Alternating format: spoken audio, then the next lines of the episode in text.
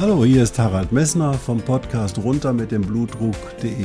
Dich zum Kapitän deines Blutdrucks zu machen, ist das Ziel dieser Podcast-Reihe.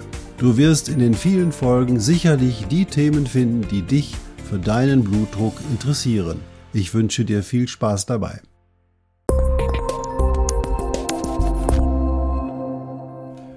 Ja, hallo, hier spricht wieder Harald Messner vom Podcast runter mit dem Blutdruck.de. Ich hoffe, dir hat der Podcast mit Stefan Kunze gefallen. Das ist ja ein unglaublich interessanter Lebensweg, den der Stefan da eingeschlagen hat und der eben halt seinen hohen Blutdruck als Zeichen seines Körpers verstanden hat, was in seinem Leben möglicherweise falsch läuft und was verändert werden muss. Nun kann man nicht nur hohen Blutdruck durch die als Zeichen deines Körpers verstehen, sondern auch Schmerzen als Zeichen deines Körpers verstehen, dass in deinem Leben etwas nicht richtig läuft. Und aus gegebenen Anlass, den mir die Andrea mitgeteilt hat, möchte ich dir heute etwas über Schmerzen, Schmerzmittel und Schmerzen als Zeichen deines Körpers erklären. Ich wünsche dir viel Spaß dabei.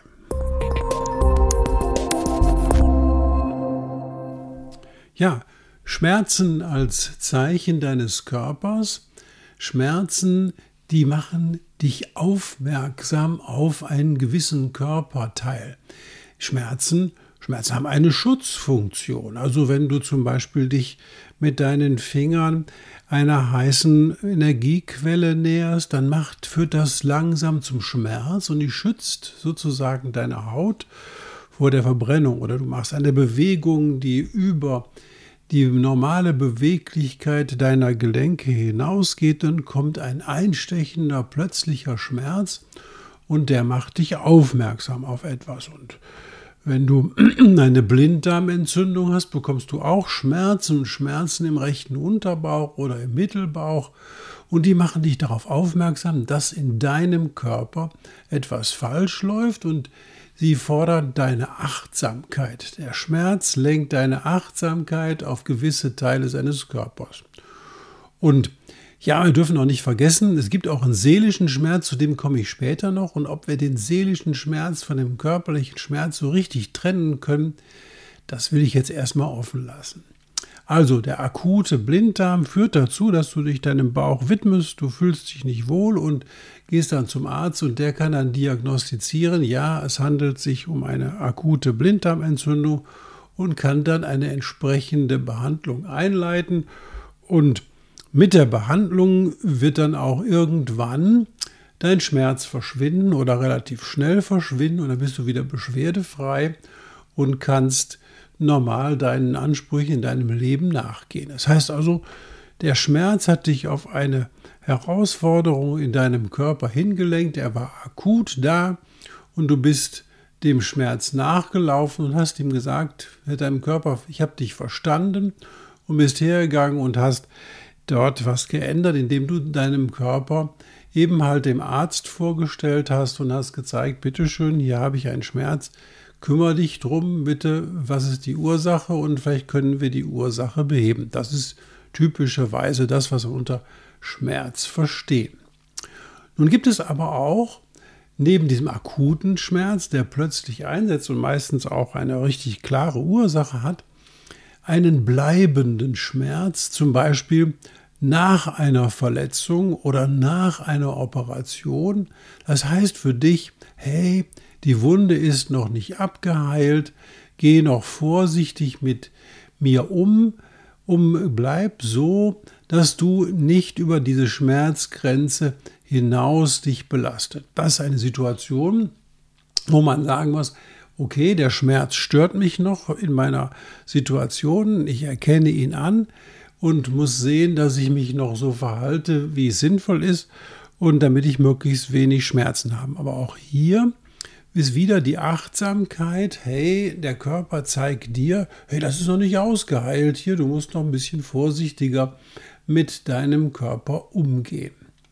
In dieser Situation neigt man dann dazu, auch diese frei verkäuflichen Schmerzmedikamente zu benutzen. Da fällt mir als allererstes das Aspirin ein, aber auch ähm, dass die Coxhämmer, wie zum Beispiel das Diclofenac, das Ibuprofen oder ähnliche Substanzen, die alle ja von der Wirkungsweise im Prinzip dort angreifen, wo der Schmerz entsteht. Diese Coxhämmer die, hämmern, die hemmen sozusagen die Zyklooxygenase und damit wird die Schmerzreizung am Ort des Schmerzes quasi unterbunden und dies führt dazu, dass du weniger Beschwerden hast. Eine komplette Auflösung dieses Schmerzes wirst du mit diesen Coxhämmer nicht erfahren, aber die Schmerzen werden erträglich und du kannst diese Medikamente dann auch einnehmen.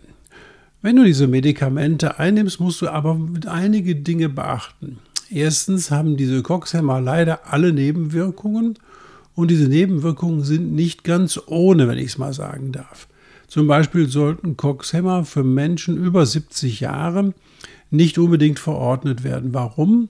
Weil die meisten oder viele dieser Menschen haben eine Herzminderleistung und im Bereich durch eine Herzminderleistung wird quasi der Coxhämmer besonders bedrohlich für die Nieren, denn da gibt es akutes Nierenversagen. Selbst bei einer Tablette eines solchen Coxhämmers kann es dann ein akutes Nierenversagen geben, weil die Nierendurchblutung bei den älteren Menschen und vor allen Dingen bei denen, die schon eine Herzminderleistung haben, von dem von der Funktion dieser Zyklooxygenase abhängig ist und durch die Cox-Hämmer dann deutlich reduziert wird. Also akutes Nierenversagen habe ich häufig gesehen unter der Gabe von Cox-Hämmern bei Menschen, die eben halt älter sind und die eine schwere Herzminderleistung haben.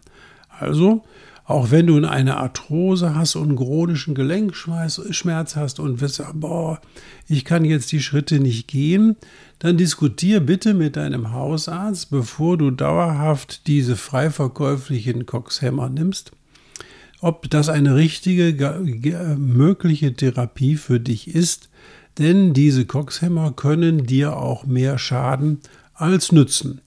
Da gibt es ein Ausweichmedikament, das ist das Novaminsulfon oder Novalgin, wie es auch sonst in der ähm, Apothekersprache heißt. Und da kannst du selber nicht darauf zurückgreifen. Das wird dir dein Hausarzt verschreiben müssen, denn auch dieses Novaminsulfon oder Novalgin hat Nebenwirkungen, die dein Hausarzt dann beachten sollte. Allerdings führt Novalmin, Sulfon und Novalgin nicht zu einer Minderdurchblutung der Niere, wie es bei den anderen Coxhämmern ist.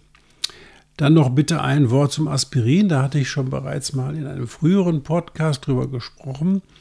Die schmerztherapeutische Wirkung von Aspirin fängt so bei 500 Milligramm, bei Kindern bei 250 Milligramm an. Man sollte allerdings Aspirin im Bereich eines akuten Traumas zum Beispiel nicht geben, weil es eben halt auch die Blutungsneigung etwas nach vorne treiben kann. Da sollte man sich eher auf andere Schmerzmedikamente oder auf eine lokale kühlende Therapie besinnen und die ordentlich durchziehen. Das Aspirin ist aber durchaus denkbar, dass es man bei einer anderen, in Phasen, wo einfach die Wunde schon in der Abheilung ist und da noch schmerzt, durchaus ein mögliches Schmerzmittel ist, mit dem man nebenwirkungsarm tätig sein kann.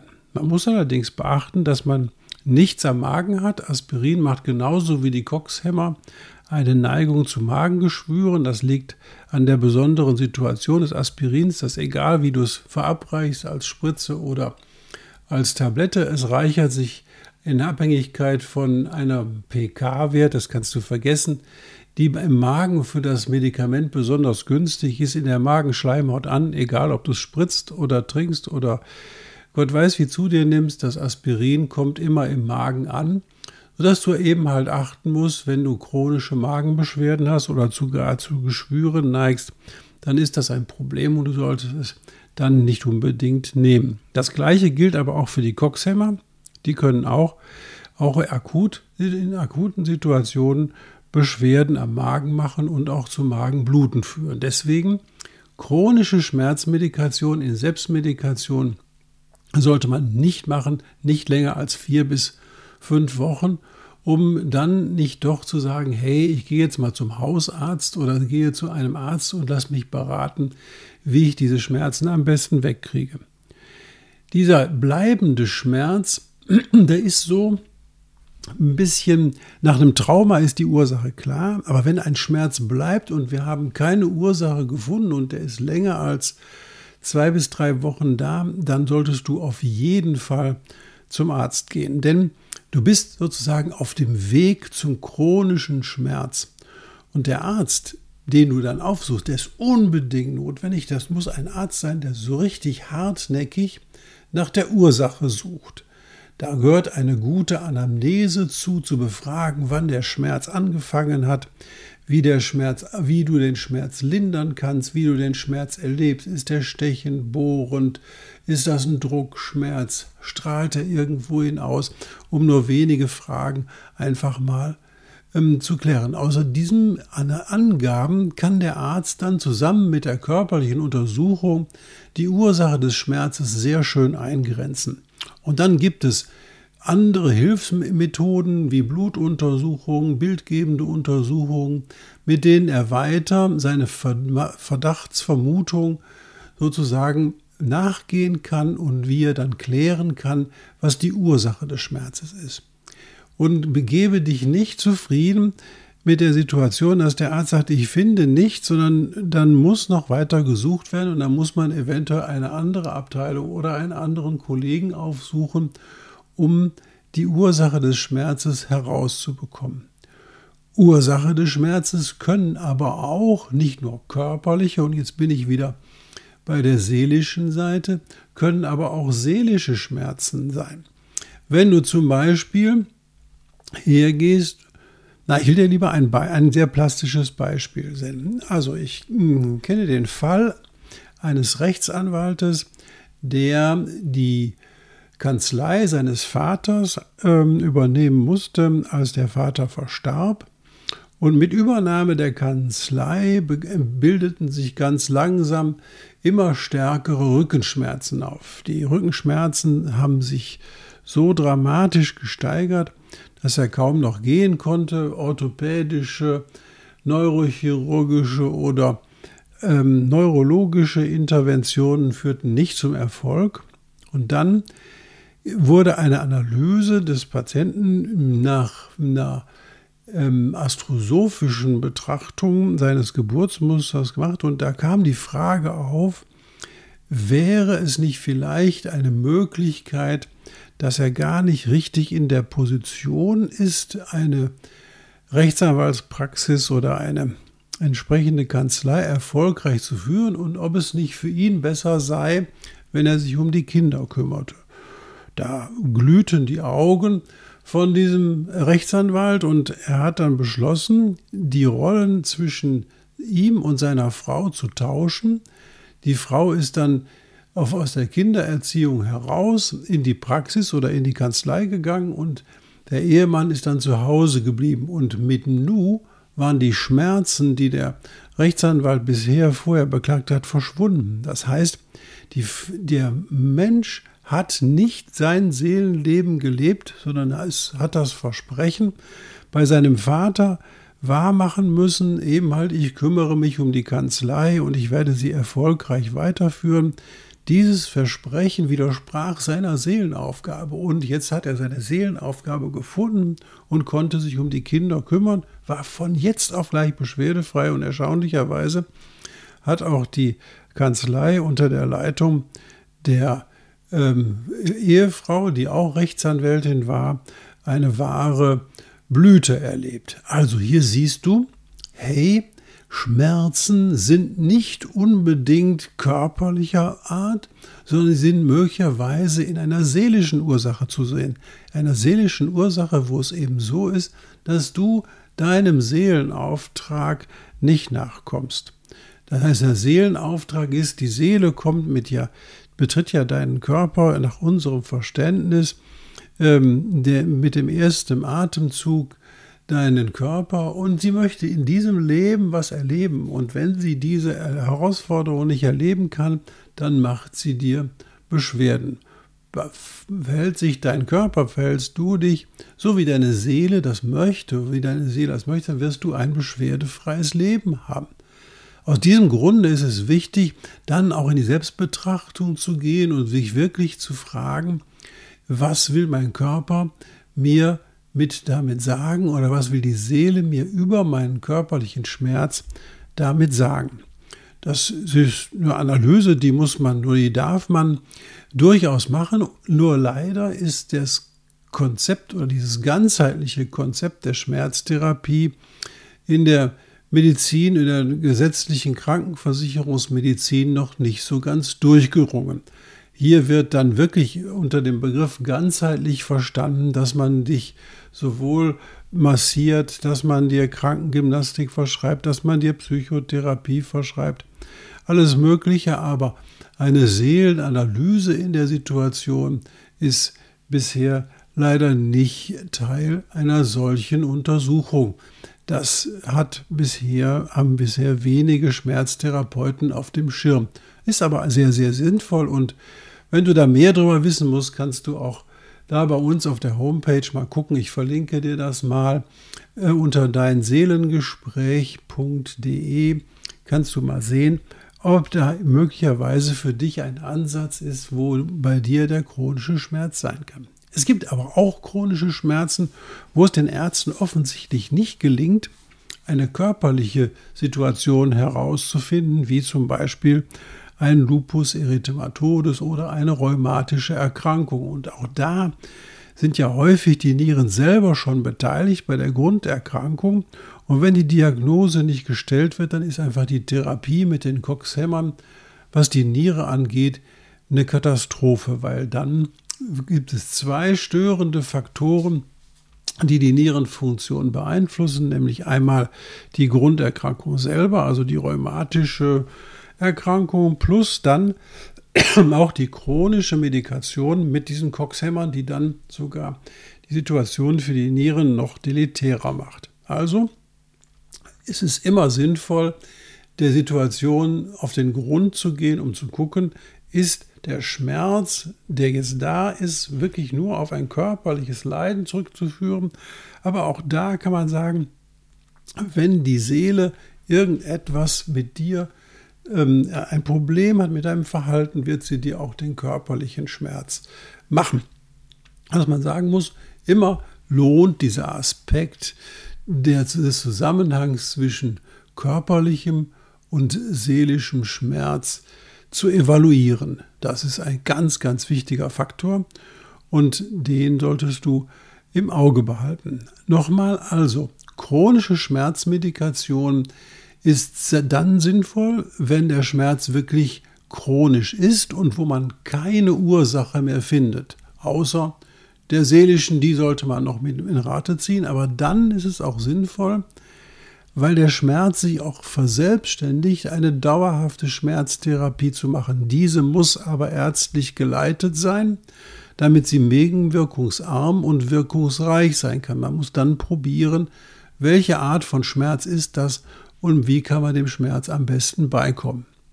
Und das ist Aufgabe des Schmerztherapeuten. Die Aufgabe des Schmerztherapeuten ist nicht, die Ursache des Schmerzes zu finden, sondern die Aufgabe des Schmerztherapeuten ist es, den Schmerz zu bekämpfen. Und ihr hatte eine Menge Mittel an der Hand, auch Mittel, die nicht deine Niere schädigen und die dein Herz nicht schädigen.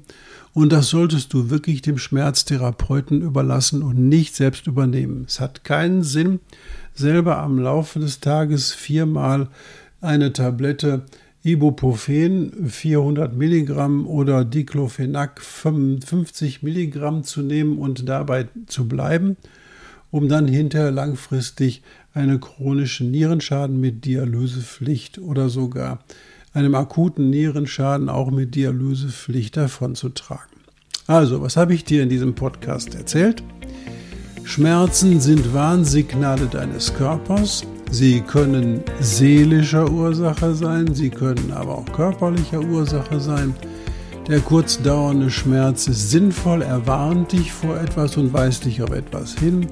Der langdauernde Schmerz muss in einer Diagnostik und Therapie sehr fein beobachtet werden und soll zu einer Lösung kommen, damit nicht der Schmerz erleben sich bei dir verselbstständigt. Und die Seele ist eigentlich oder ein Fehlverhalten deines Körpers im Vergleich zu deinem Seelenauftrag ist möglicherweise die häufigste Ursache eines Schmerzes. Ich denke, wenn du Fragen hast, kannst du dich gerne an mich wenden. Wenn dir die Podcast-Folge gefallen hat, würde ich mich sehr freuen, wenn du bei YouTube oder bei Apple Podcast und jetzt auch bei Spotify Podcast eine Beurteilung hinterlässt mit einem positiven Bild, damit noch mehr Menschen in der Lage sind, deine, diese Podcast-Folgen zu hören und möglicherweise davon auch gesundheitlich zu profitieren. Einen schönen Tag wünsche ich dir noch.